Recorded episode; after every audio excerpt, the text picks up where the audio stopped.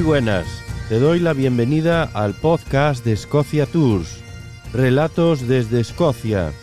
Mi nombre es Simón, guía oficial por la Asociación de Guías Escoceses y fundador de Escocia Tours, que ofrece los viajes más auténticos por el país, viajes a la carta, islas, highlands, en definitiva, experiencias inolvidables.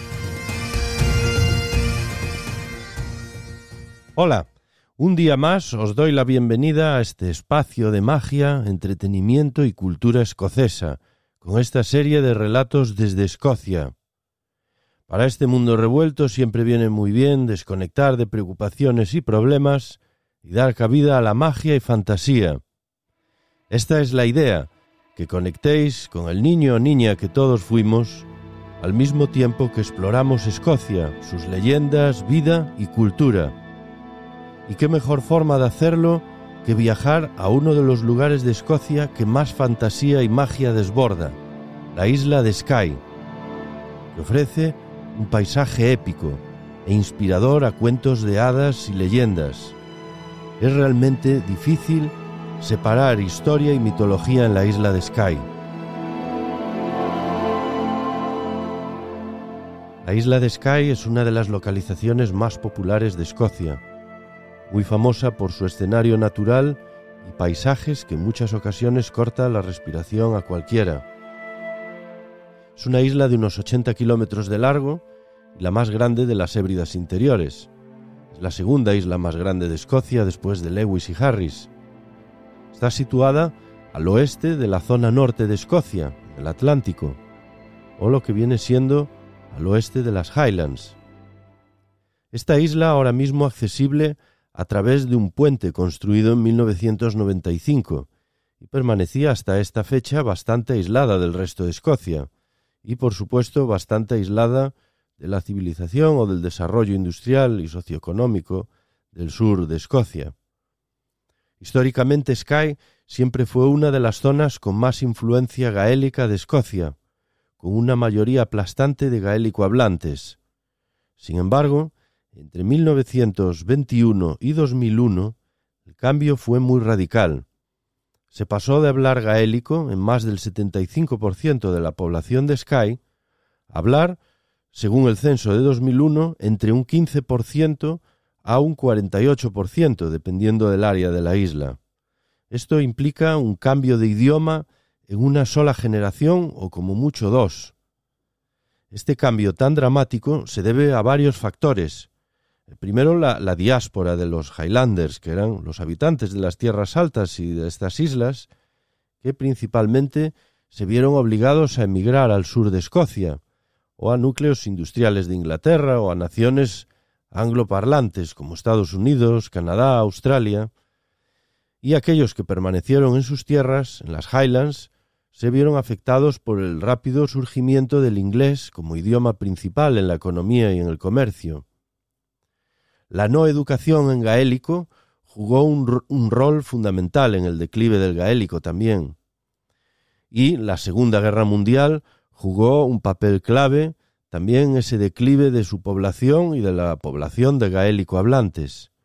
Y por último, yo creo que la apertura del puente en el 1995 dio la posibilidad de abrir las puertas al turismo y con ello una, una afluencia masiva de visitantes atraídos por, por la dramática belleza de esta isla, obligando a que el día a día pues transcurra mayoritariamente en inglés.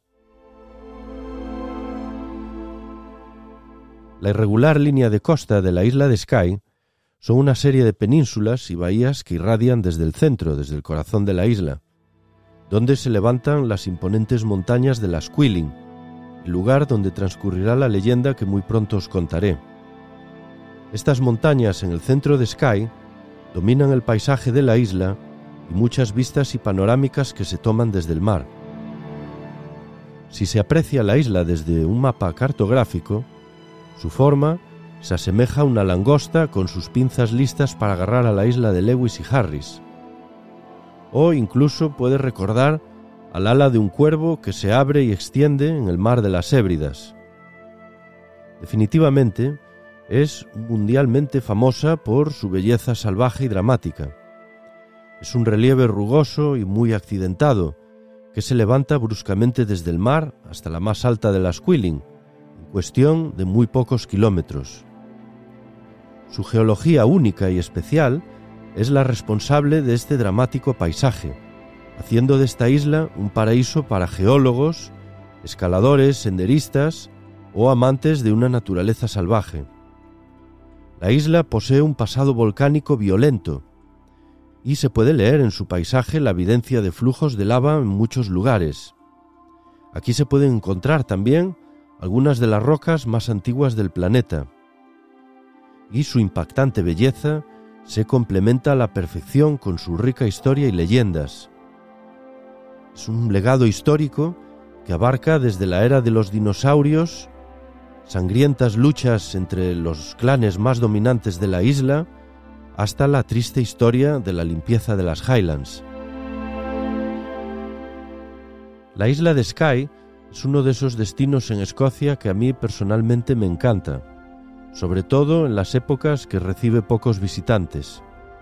No la recomiendo mucho en agosto, ya que al ser una isla con una capacidad limitada por su tamaño y localización, se generan problemas medioambientales y de sobrepresión debido a la masificación turística. Por supuesto, organizamos viajes específicos a Skye, pero también como tránsito a nuestro viaje de siete días a las Hébridas. Etimológicamente, el nombre de Skye es un poco incierto, podría ser derivado de una palabra celta, skitis, que significa dentado, y que explica la peculiar geografía de Skye, con esas penínsulas que irradian desde el centro montañoso de la isla, como se explicaba antes. El nombre también puede proceder de la época vikinga. Se nombra en las sagas vikingas como Esquío, y a menudo se referían a esta isla como Skui, que significa isla de la niebla o Esquiei o Escuyo, que significa isla de la nube. No es casualidad que la isla era nombrada como la isla de la niebla o la isla de la nube. Ese drama de paisaje es decorado con una climatología muy particular de la zona, donde su clima es tan dramático como su paisaje. Muy impredecible, con bancos de niebla que se desplazan continuamente con repentinos cambios en cuestión de cinco minutos y la verdad crean en la isla un efecto místico único en Escocia.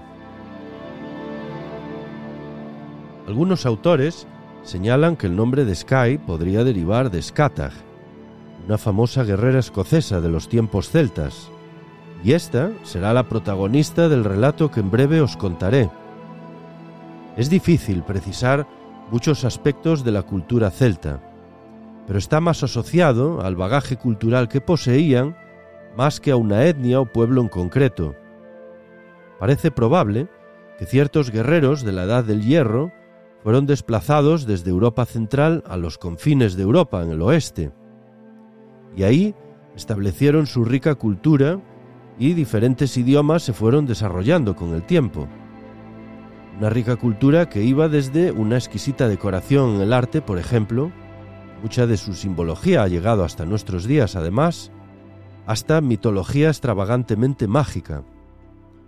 Hoy en día sigue presente esa herencia en las cinco naciones celtas, en la Bretaña francesa, Irlanda, Gales, Escocia y por supuesto mi querida Galicia, donde yo soy. Hoy visible también, por ejemplo, en la música o en las leyendas, como el relato de hoy. Los celtas nunca documentaban su historia y leyendas, parece que existía como un tabú religioso a documentar su mitología y creencias. Así es que los primeros monjes, de una recién nacida época cristiana, se dedicaron a documentar mucha de su mitología, porque les encantaba seguramente y porque estaban convencidos de su labor cristianizadora, alterando leyendas y modificando a algunos dioses paganos.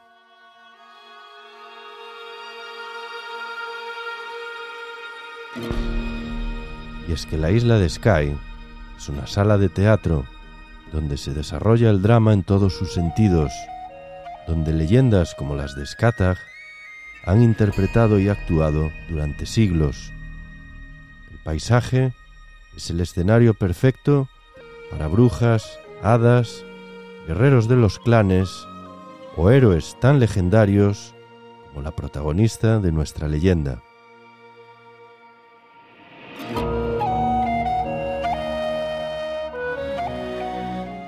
Acorde a la leyenda, Skatash o Sgadash vivió en algún momento sobre el 200 a.C. Ella era una grandiosa reina guerrera que vivió en una fortaleza en la isla de Skye. Skatash, nombre gaélico que significa sombría, era la hija del rey de Scythia, un imperio nómada que ocupaba Eurasia central, cercano al Mar Negro y a los montes Urales, y originario del siglo VIII a.C. Ella era una legendaria guerrera e instructora de artes marciales, que residía en Dun Skythe, el Castillo de las Sombras, y se localizaba en la isla de Skye. Las ruinas actuales son las de Dun Sgadaig, cerca de Tarskabaig, las cuales datan del 1300 aproximadamente. Se dice que estas ruinas se levantan sobre el sitio de Dun Skythe, Skatash era considerada una fenomenal y prestigiosa entrenadora, y solamente entrenaba jóvenes guerreros con un talento innato y suficientemente valientes para penetrar las muchas defensas de su fortaleza y lograr el acceso.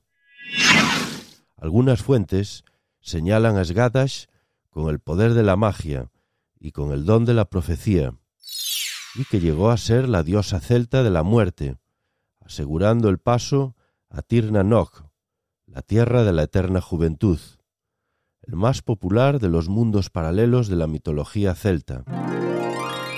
Todo aquel luchador que superase el combate mortal con ella era digno de recibir la más que valiosa recompensa de la inmortalidad de entrar a la tierra de la eterna juventud.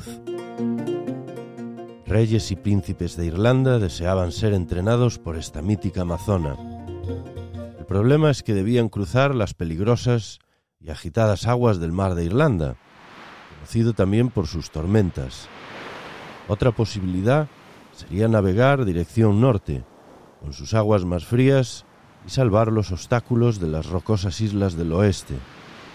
Y es que la isla de Skye, además, está rodeada de rocas traicioneras que hunden numerosos barcos y la rodea un mar embravecido. Aquellos que conseguían llegar a la fortaleza necesitaban pasar las defensas de Dun Sky e incluía enfrentarse a la hija de Skadash, que se llamaba Wadash, para así lograr una audiencia con la grandiosa guerrera en persona. Los rumores y hazañas de esta formidable luchadora llegaron hasta Irlanda, y aquí vivía Cuchulainn, que llegaría a ser otro formidable luchador. Se enamoró de una mujer mortal, Emer.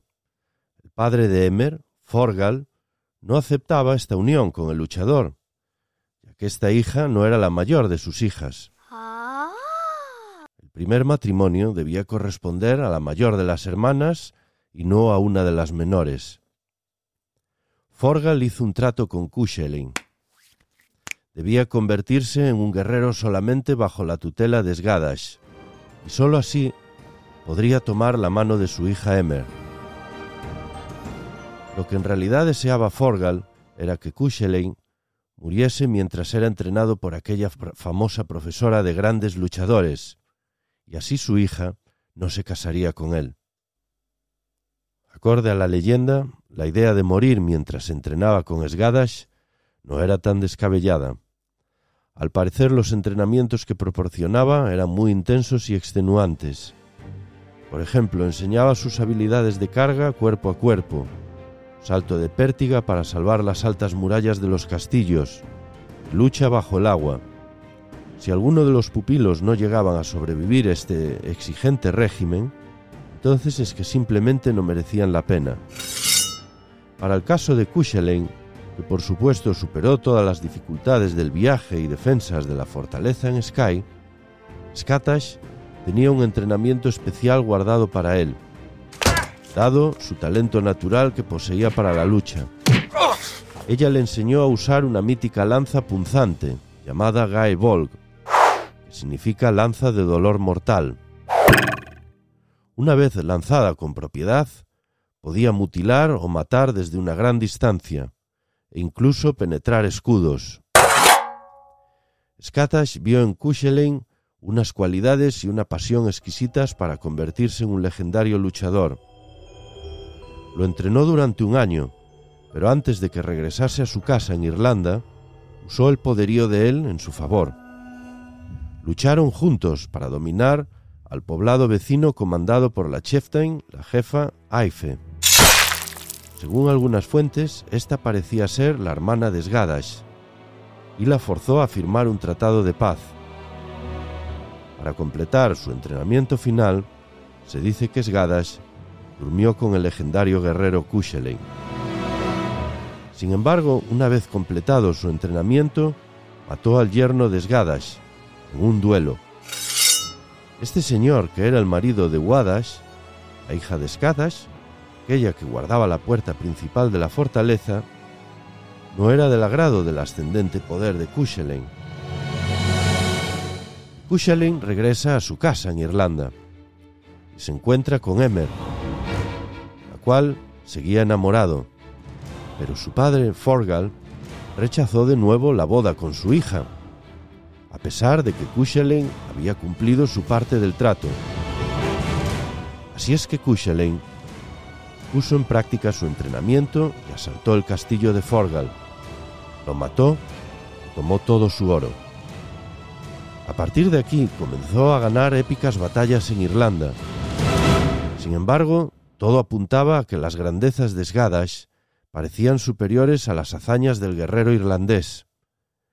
Así que solo fue cuestión de tiempo hasta que Cuchulainn retase a la que fue su maestra, Sgadash.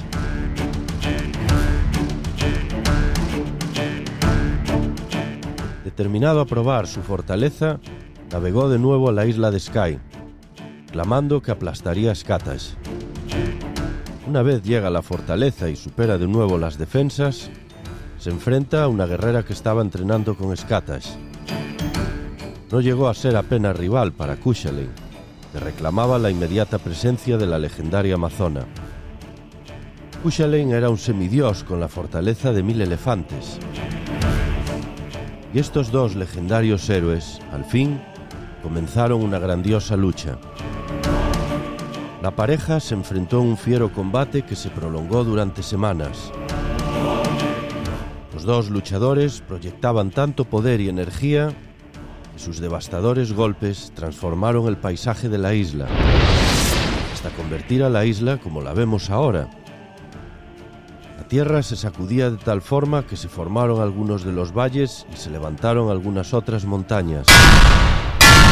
Parecía una lucha interminable y además muy igualada. Así que entre toda esta furia parecía inevitable que uno de los dos debía morir.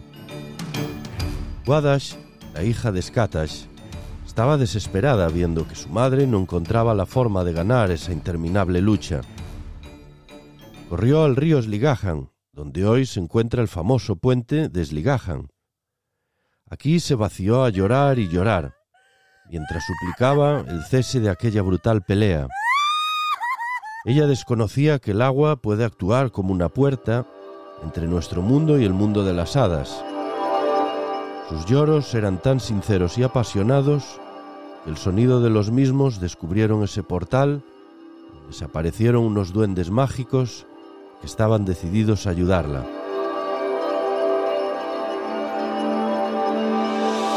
Ordenaron a la hija de Esgadas sumergir su cabeza debajo de la superficie del agua del río durante siete segundos, y así descubriría cómo podría parar aquella violencia.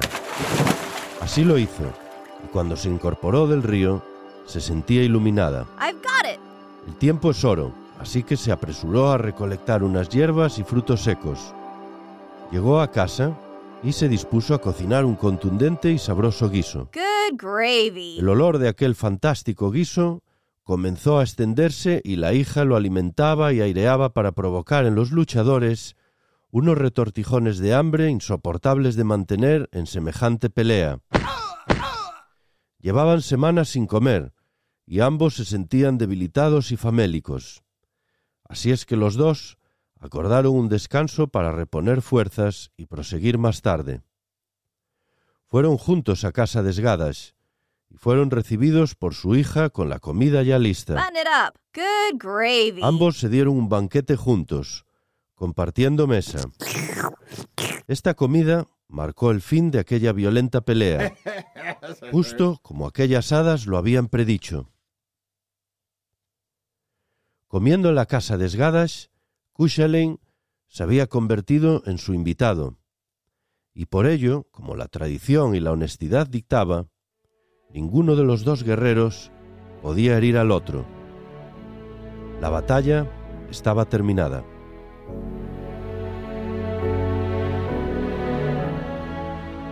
Estas leyes no escritas de acoger invitados en casa y bajo ningún concepto dar cabida a la traición aun siendo enemigos mientras actuaban como huésped e invitado, llegó hasta la cultura de los clanes.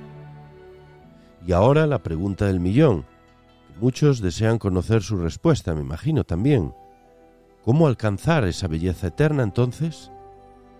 Pues bien, la leyenda que os acabo de contar nos dice que todas esas lágrimas y amor incondicional que se derramaron en el río Sligajan significa que aquel que tenga la suficiente valentía de sumergir su cabeza en este río durante siete segundos, el río todavía sigue en el mismo lugar, encontrará la llave de la juventud. ¿Y qué sucede con aquellos que no crean en la magia, ni en leyendas, ni en hadas? Bueno, pues como dicen por aquí, cogéis todo lo que os he contado y le añadís un poco de sal. No os puedo prometer la inmortalidad como nuestra diosa guerrera Escadas, pero sí que os puedo prometer que después de esta inmersión os sentiréis rejuvenecidos e iluminados. Muchas gracias y hasta pronto.